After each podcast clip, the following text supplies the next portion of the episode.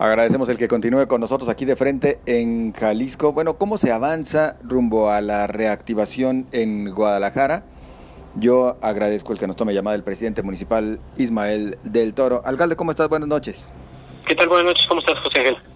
Pues con el gusto de saludar y para conocer eh, cómo se encuentran en esta fase cero de la reactivación económica en el municipio de Guadalajara. ¿Cuántas empresas del total existente, que seguramente también nos lo puede compartir, ya han hecho el trámite y, en qué estatus se encuentran?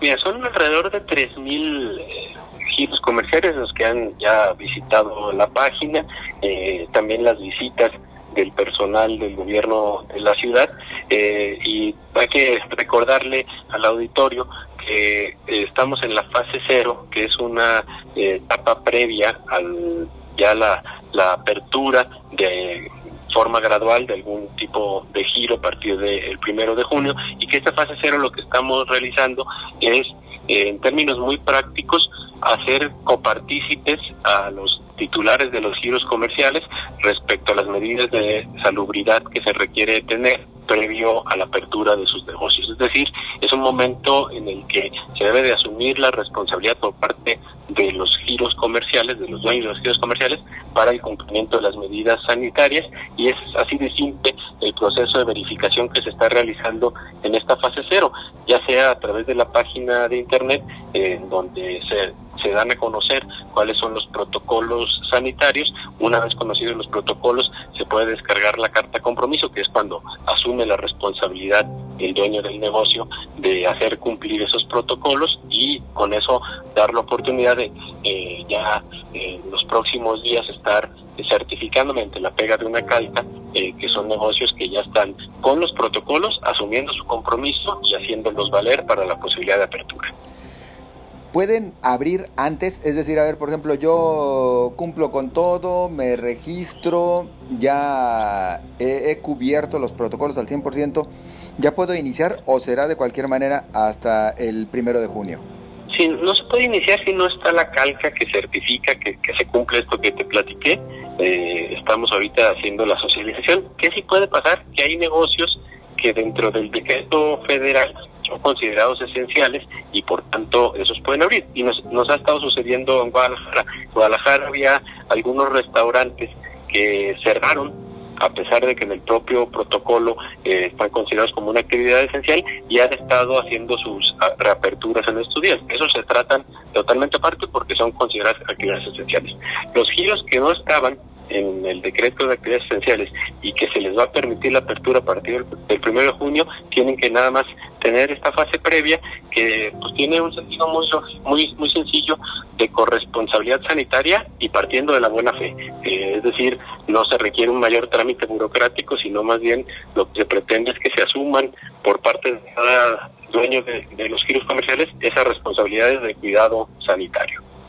Los eh, que eran ya considerados como esenciales, pero que apenas están comenzando a abrir porque por propia voluntad habían cerrado, también deben cumplir con los protocolos, alcalde? Sí, todos deben de cumplir con los protocolos. Eh, volvemos al ejemplo de los restaurantes.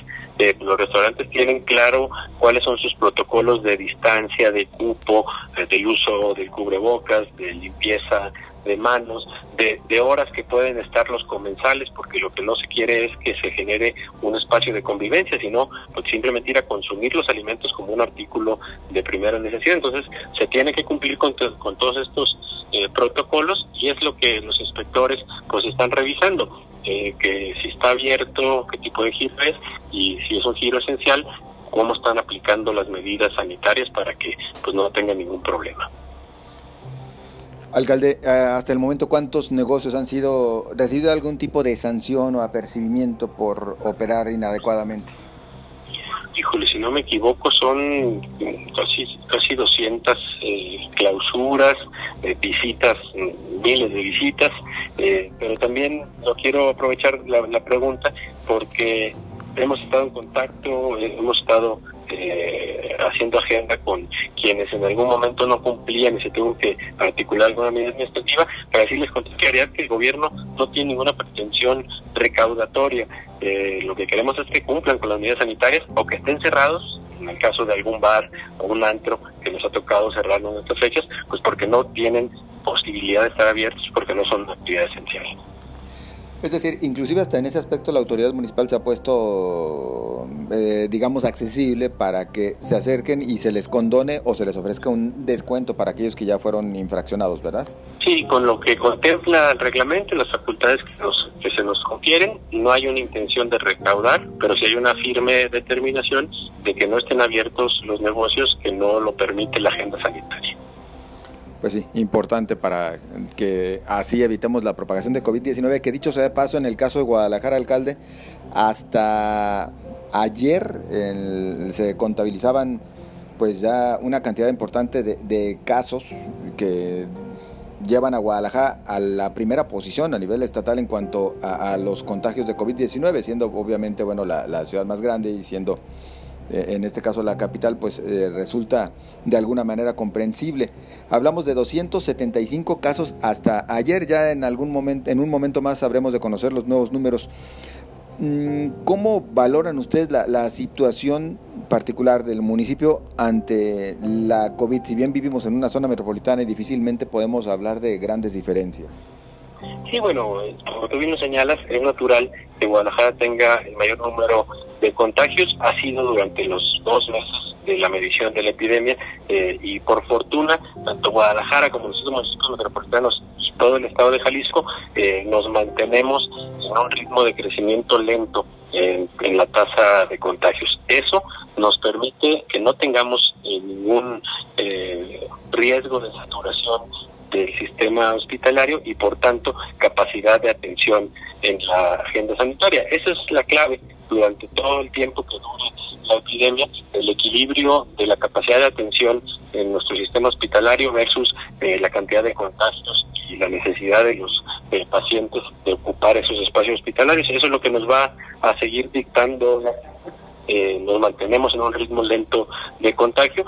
Eso es gracias a que pues, la ciudadanía ha respondido al cuidado y a las medidas de restricción y por eso siempre el llamado de que eso se debe de mantener y yo lo digo con toda claridad, eh, pues estas medidas del uso de cubrebocas, de tomar distancia, de no salir si no tienes una actividad esencial, del lavado de manos, del regresar a tu casa si tuviste que salir por trabajo o actividad esencial y eh, también hacer todo el proceso de aseo, todas esas medidas deben de ser algo que ya llegó para quedarse hasta que no se conozca una solución eh, médica de la epidemia, es decir, una vacuna, una, medicina que la pueda curar, eso nos debemos de acostumbrar a esta nueva realidad y ser ya eh, como parte de nuestra vida cotidiana todas estas medidas sanitarias.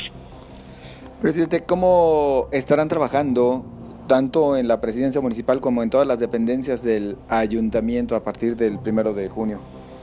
Bueno, seguimos trabajando en el porcentaje mayor eh, a, distancia o puerta cerrada. Por fortuna, Guadalajara tiene ya un gran porcentaje de actividades que se pueden hacer por vía electrónica para que no caiga ninguna de las prestaciones de los servicios y los funcionarios de servicios públicos eh, eh, que tienen que estar labor en la calle, pues siguen también prestándose al 100%, no se puede dejar caer eh, los servicios públicos del municipio. Mantenemos todavía eh, guardias en oficinas que se tengan que abrir, filtros sanitarios y el cuidado de los sectores que tienen más vulnerabilidad, adultos mayores, mujeres embarazadas, hombres o mujeres que tengan una necesidad de atención a sus hijos en casa, se les sigue permitiendo que hagan trabajo desde su casa. Hoy, bueno, nos damos cuenta a través de las redes eh, sociales de la regidora que Claudia Delgadillo, eh, regidora Tapatilla por Morena, pues eh, dio positivo a, COVID. ¿Alguna medida especial para el resto de, los ediles? Es decir, no sé si hubo momentos en que tuvieran en contacto recientemente como para practicarse la prueba, aplicarse la prueba el resto de, ediles, incluido el alcalde. Bueno, las, las medidas las hemos tomado desde un principio. Eh, cuando ha habido alguna reunión donde tenemos que estar eh, los integrantes del cabildo, pues son con todos los eh, todas las medidas sanitarias, uso de cubrebocas, distancia, no, no hacer ningún contacto.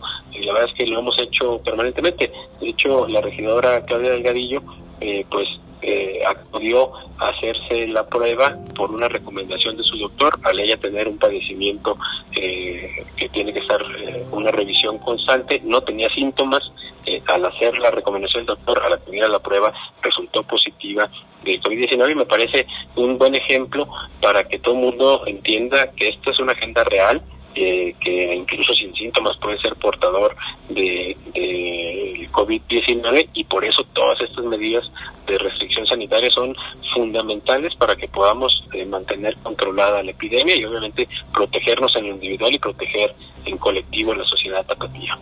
Ismael del Toro, ¿se ha aplicado la prueba?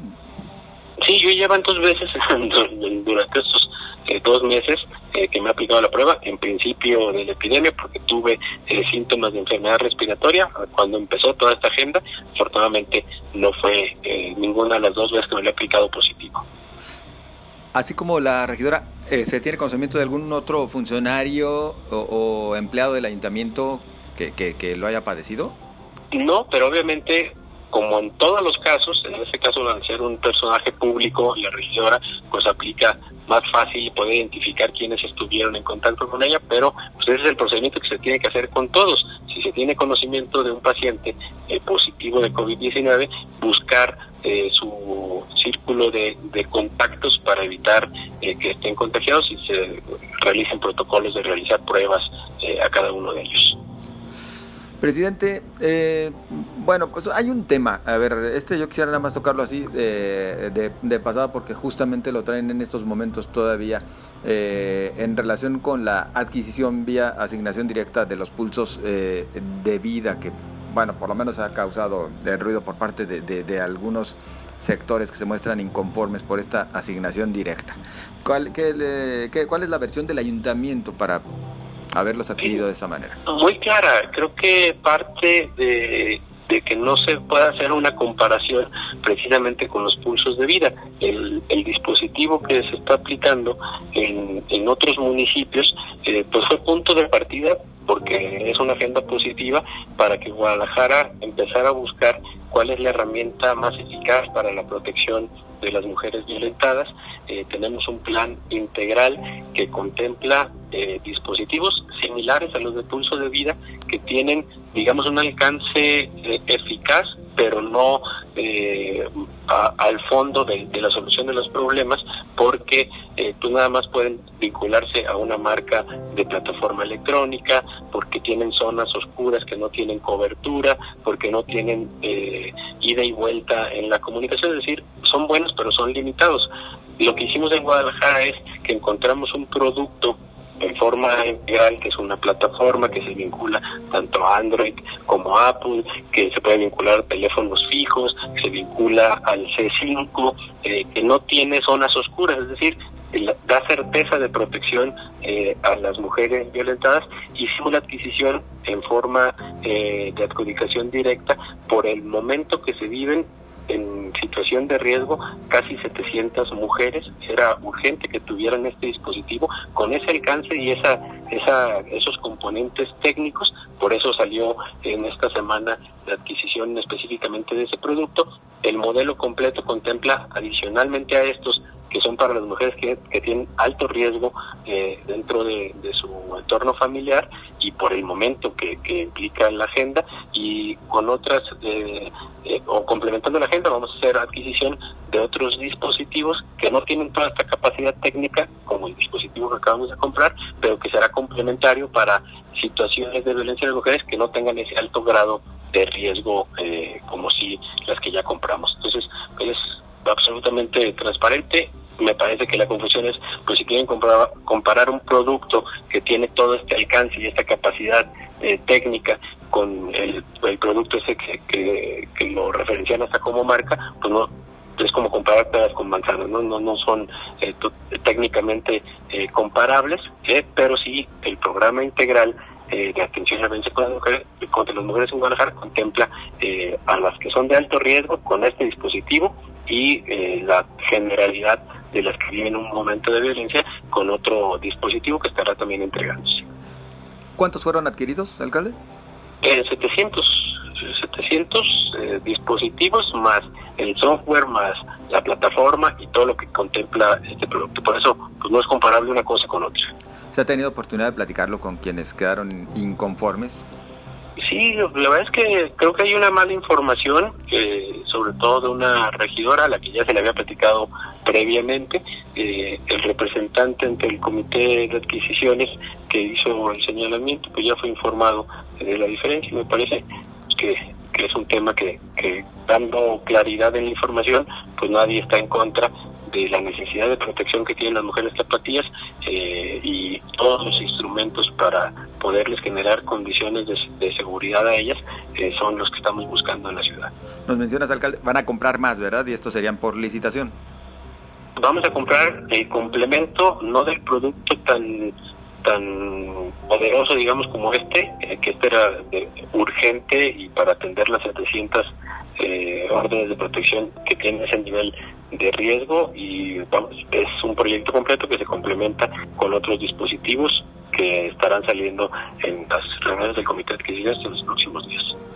Pues alcalde, para cerrar esta charla y regresando al tema COVID-19, entonces diríamos se va en tiempo rumbo a la reactivación que podría verse si es que los números no nos eh, terminan traicionando en cuanto a presencia de, de, la enfermedad para reiniciar ya actividades el primero de junio?